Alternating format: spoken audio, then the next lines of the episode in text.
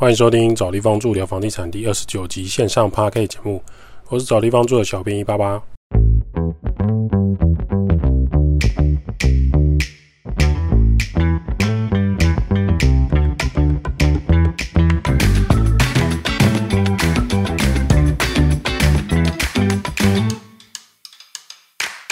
找地方住聊房地产，找地方住是一间老屋翻新租赁管理公司。我们服务项目有帮屋主代租代管理房子、包租代管服务、装潢设计工程、局部小工程协助、布置软装设计。有官方网站 IG 赖连结，有相关服务可以写 email 或是加赖官方账号询问。找不到连结的人，请直接到官网最下方就有赖连结。南投最近有一个新闻很有名，那条路变得出名了。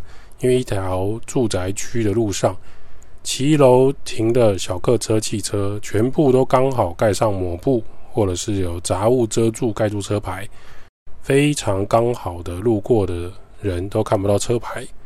为什么会有这件事发生呢？因为现行法规停在人行道上是违法的，可以拍照检举。很多中南部透天厝一楼骑楼有盖落地门窗。车子停进去，车屁股会压在人行道，甚至有些不演了，直接压满人行道，超出人行道。所以检举达人路过就顺手全部拍照送检举。据说这边是重复检举，所以现在汽机车停在人行道是一般民众可以检举的。而南头这条路被检举很多次，所以大家最后使用看不到我看不到我大法，我停在自家骑楼，我们家族的房子干你屁事。那我就把车牌遮起来，遮车牌合法吗？按照交通法规来看，如果你是在路上行驶的遮车牌，或者是变造车牌，当然是违法的。那你禁止车辆是可以遮车牌的。所以，如果你机车、汽车处于停车状态，不会因为你的车牌遮蔽而违法。而且，如果是违法停车，一般民众为了拍照检举而移动你的遮蔽物的话，容易引起纠纷。这边很有趣，就是你遮蔽车牌的物品，可能是一个娃娃，或者是一个抹布，或者是一个易碎品，都是属于所有权人的。假设今天一般民众或陌生人移动遮蔽物，在民法上有可能，但不一定会产生损害。如果真的产生损害，可能会有侵权损害赔偿责任。假如说哦，驾驶人今天是用娃娃或公仔作为遮蔽物，一般民众移动时摔坏那个公仔，或把抹布弄丢了。那摄影机刚好拍到你移开，或者是把它弄坏，这样就可能有刑法上的毁损罪。那但是警察如果是接到报案到现场，警察是可以在收证的情况下来做这件事情，没有问题。所以一般民众在路上，如果你看到汽机车违规，车牌被遮住，又停在违法的地方，禁止车辆状态，为了避免纠纷，你只能打一一零，请警察到场来协助处理。从这新闻学到四件事情小结论：第一个，禁止的车辆可以遮车牌，合法；第二，任何人都不可以移动你的遮蔽物，在摄影机或监视器拍照下，如果对方移动或弄坏你的所有权物的话，可以提告，因为这是合法的遮蔽物。第三，骑楼停车是逼不得已，所以压到人行道没关系，只要遮车牌就好。第四，一定是检举达人太闲吃饱，乱检举，真可恶，是这样吗？从前几集的内容整理啊，有些人会对于不合法就不能做，合法才是正义正确的。各位上面这个事件可以知道一件事情：合法停在骑楼，这样应该是合乎道德的吗？这是小编一再提醒的。在房地产的世界也是，对于租屋跟投资来说，我们认为对房客硬体跟生活空间处理完善更为重要。租赁房屋破破烂烂的状态。是否真的可以帮房客修缮好，或是整理过房子，让房客有比较舒适、安全、有美感的住家？这件事情才是更重要的。讲到骑楼，也看了一些网友的回馈和看法。请问骑楼是私人土地，想怎么围起来、怎么停车都可以吗？过去台湾老一辈会认为这是对的，因为没有人认真执法处理，没有智慧型手机可以随时检举报案。事实上，盖房屋建造时是有符合建蔽率的时候，以建蔽率六十八为例，五十平的土地一楼只能盖三十平的面积，有二十平是不能盖满的。所以早期法规之所以有骑楼这种放宽设计，是因为让屋主私人土地有一部分要作为国家的人行道，也给了二楼以上盖满的补偿。不然一楼以上全部都要退缩到二楼凸出来的两根柱子。二楼以上通常是盖好盖满，甚至有四楼盖到五楼、六楼、七楼的顶楼加盖，这就是骑楼的由来。而且政府在收税的时候也会减免骑楼部分的税金。不过呢，台湾土地税跟房屋税并不是很高，所以减免的税金通常这个所有权人是没什么感觉的。而且在减免的补助一旦行之有年，人们就会觉得理所当然，不会觉得有什么了不起。有点类似现在周休二日休两天，好像是正常理所当然的，不会让人觉得是值得开心的一件事情。那既然七楼是国家给人民当人行道的，那怎么可以在人行道上停自家车，甚至用围篱把它围起来呢？这种设计忽略了台湾人性，大部分人会把二楼以上盖好盖满就算了，那是建筑法规的问题，跟交通无关。然后骑楼呢，违法围起来当车库。或是外推成为饮料店、锅烧意面、鸡蛋糕、章鱼烧，各种租赁的摊位，结果骑楼人行道形同虚设。可怜的是，还有不少人觉得这样是合法的吧？哦，过去我们这边十年、二十年都是这样的。我的店面可以出租，我骑楼两根柱子也可以出租，整个骑楼用木工栅栏包起来，不准通过。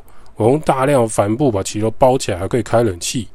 哦，买一楼跟透天真的是太划算了，对吧？结果就是，不管你租给店面，还是停自家摩托车、停自家的小客车，停好停满，有些车子太长太大，车屁股后轮压在人行道，压满人行道都是我家的事情。行人你不能通过，你绕过去啊。所以骑楼停车是两个法规的问题，一个是骑车停车不对，不对还做，不合法还做。但是南投当地人会告诉你，这附近一百到两百公尺内都没有公有或私人的停车场。而且我家土地我停车，我还要花钱去停要付费的停车场。这些网友都是酸民，检举达人这边搞怪，不知道我们家里有四台车有多辛苦。这里又诉说了两件事情：台湾打房却不打车，车子越卖越多。一个家庭可能有四台到五台车，一个透天厝却有四台汽车，却没有一个自有的停车位。停在家里要停车位，那那停车位是骑楼。要上班也需要停车位，出去玩也需要停车位。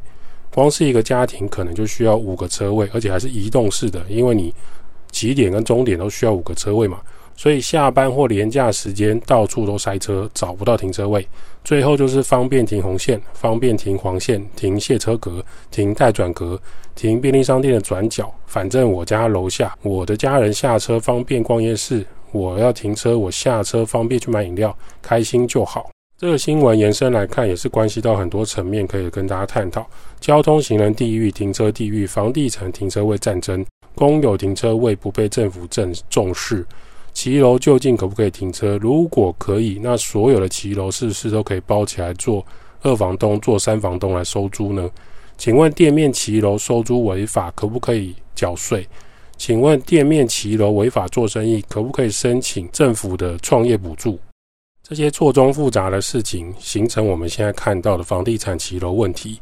好多车子跟盆栽作物堆在骑楼和柱子的外面。如果要讲合法，柱子的外面已经不在土地权状范围内，甚至是人行道上放盆栽、旧的脚踏车、铁架来占位置，因为他去上班了，这些东西先堆满，下班回来才有地方停嘛。但是建管处说，这个堆在人行道上，他无法管。你要找环保局清洁队来处理，环保局认定是垃圾杂物，会先发公文劝导提醒。因为物品有所有权人，所以环保局人员也不能轻松的全部拿起来丢掉。如果发公文，花时间公告，花时间协调，只为了合法的去把违法的盆栽拿去丢掉，这个过程时间很漫长。那假设对方被检举后就收回去自己家里，环保局来拍照认定哦，已经没有违规事实的结案。对方等几天风头过了，再拿出来柱子外面放，哎，又没事了。反正我就是要占位置，我汽车回来要有地方停。你再检举，我就再来一次。哎，我跳进来啦，哎，我又跳出去喽。所以骑楼永远没办法改善。也许会有连续开罚这件事情，可是环保局人员有很多事情要处理，没有办法一天到晚盯着这个骑楼。真是很有意思的台湾房地产、交通跟骑楼问题。这也是为什么骑楼做生意、骑楼停车、骑楼放满杂物堆到多到人行道上，没有政治人物敢出来处理。立委跟议员可能一时有话题，协助来处理，但是他要知会各部门要花时间处理这个一个骑楼那台车或是那个金炉盆栽，请问是不是很花时间？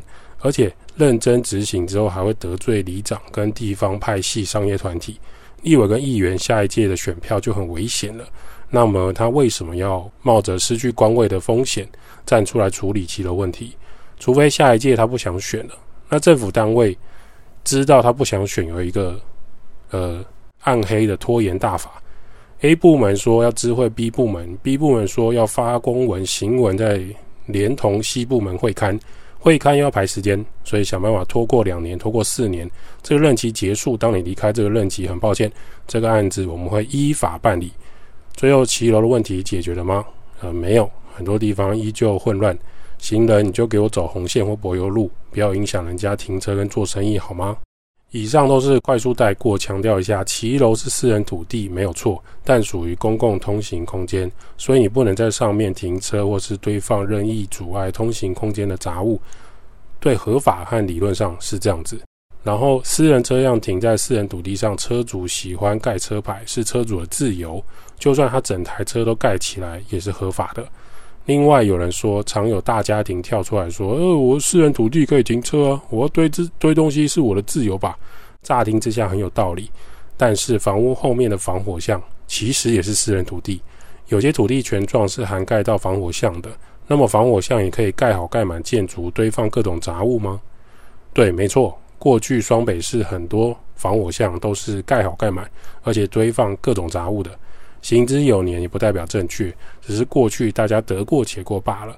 这几年因为双北市积极推动污水处理道、下水道、主干道的施工、城市规划，才开始由里长跟厂商扫除各种防火巷的一些杂物，多年堆积的杂物，终于房屋的后面后门有露出一点点空间。消防空间过去很容易被轻忽，看起来是房地产的问题，可是它又关系到消防法规，而且真正有火灾意外发生的时候，防火箱都盖满，铁窗盖满，里面的人无法逃生，消防人员跟设备也没有办法从后巷进入救援。请问要怎么救火，怎么救人呢？当这些年的消防问题烧到，终于让政府面对防火巷跟占用违建的问题，以法规来说，防火巷就是要净空，也不能盖建筑物。不能盖超大型铁窗凸窗，都通常都是在地的说已经盖很久了，大家方便就好，不行吗？在这件事情合法推动上就相对困难，这个问题也是很复杂。租屋住家通常还是需要的安全问题，因此我们回归到原始的想法，交通还是要让老弱妇孺行人安全，骑楼应该还原真正通行的用途。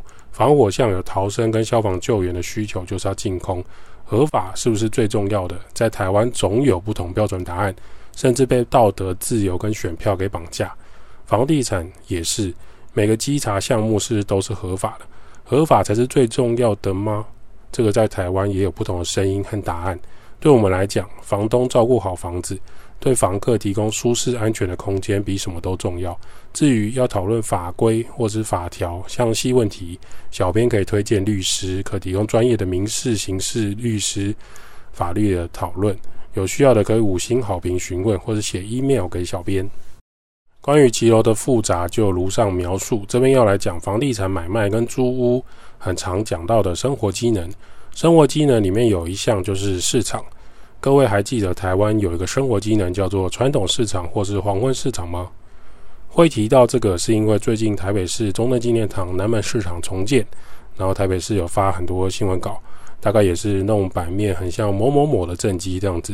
不过怎样，就是南门市场满血复活，建筑外观很有特色，里面的水电规划比以前完善很多，更希望可以维持如日本市场那样的干净明亮。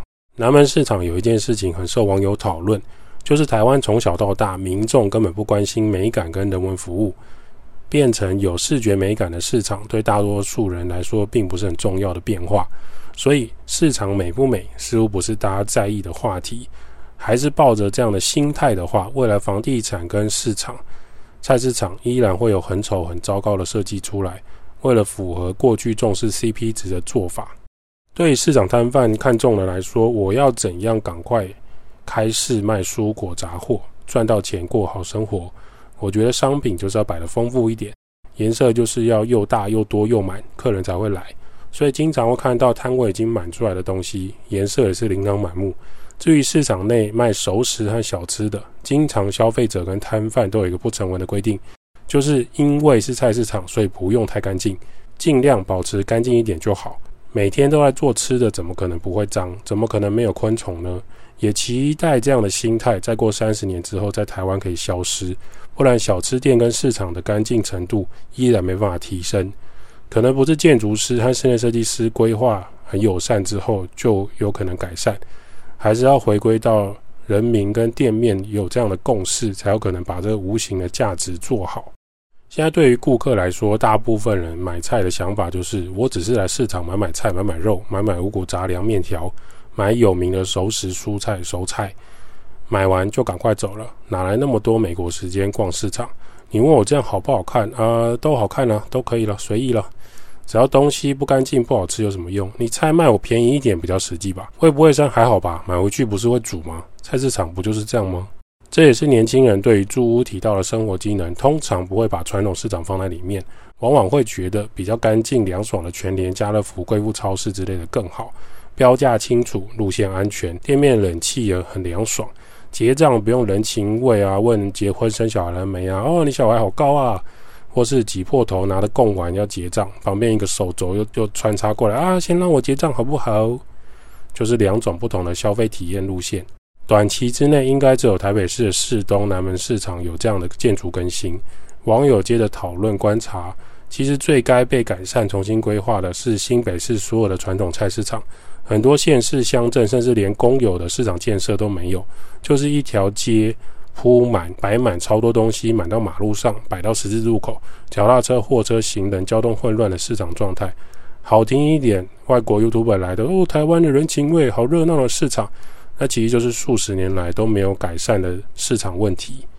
生活机能里面最重要的是采购食材跟生活粮食产品有有点降出差，市场的综合问题。如果消费者跟摊商生意的结构性心态没有改善，让市场变得漂亮、变得干净、有美感、有卫生，那这条路就还很漫长。很多人会觉得正面积极思考会让国家或各单位进步更快，或许是吧。我们的观点是，如果你没有察觉这个问题，就没有改变的可能。如果人们习惯血水腥味、老鼠捡食、苍蝇飞来飞去、地板塑胶水桶那桶水反复洗东西，那么传统市场跟卫生条件就会停滞在这边。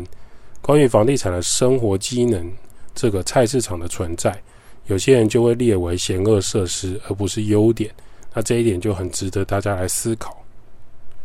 找地方住，每个人都需要找一个舒适的地方住。代租代管、包租代管、装修工程、布置设计。p a c k a g e 分享租屋投资房地产。